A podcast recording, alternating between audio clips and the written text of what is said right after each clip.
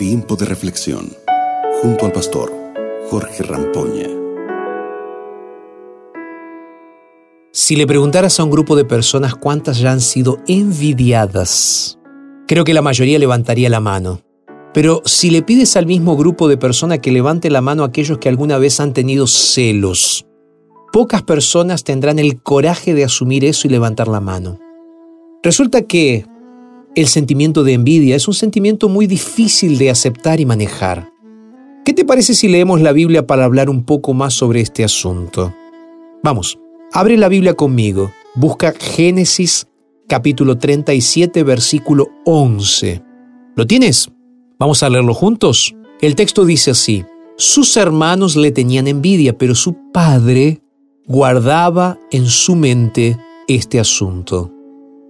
Seguramente conoces la historia de José. José era uno de los hijos de Jacob. Fue considerado por su padre como un hijo especial, especial en todos los sentidos de la palabra. José recibió obsequios y elogios que sus hermanos casi nunca recibieron. Esto generó un sentimiento de envidia en sus hermanos y la envidia es diferente de la codicia. Eh, la codicia te hace querer lo que es del otro, mientras que la envidia te hace sentir triste por lo que el otro tiene. La continuación de la historia de José es en lo mínimo, podríamos decir, trágica. Sus hermanos hicieron cosas terribles movidos por la envidia. No solo la envidia, el odio, el resentimiento, y la lista puede seguir. Pero aun cuando todo esto que le estaba pasando a José, Dios sabía que pasaría, Dios hizo presente para cambiar la historia de ese joven. No sé si hoy tú estás pasando por esta situación, personas te están envidiando, no lo sé. O no sé si tú eres envidioso. Pero, a diferencia de los muchos métodos que dicen que son necesarios para alejar la envidia, yo te voy a decir algo. El único método eficaz contra los malos sentimientos, contra la envidia, es uno.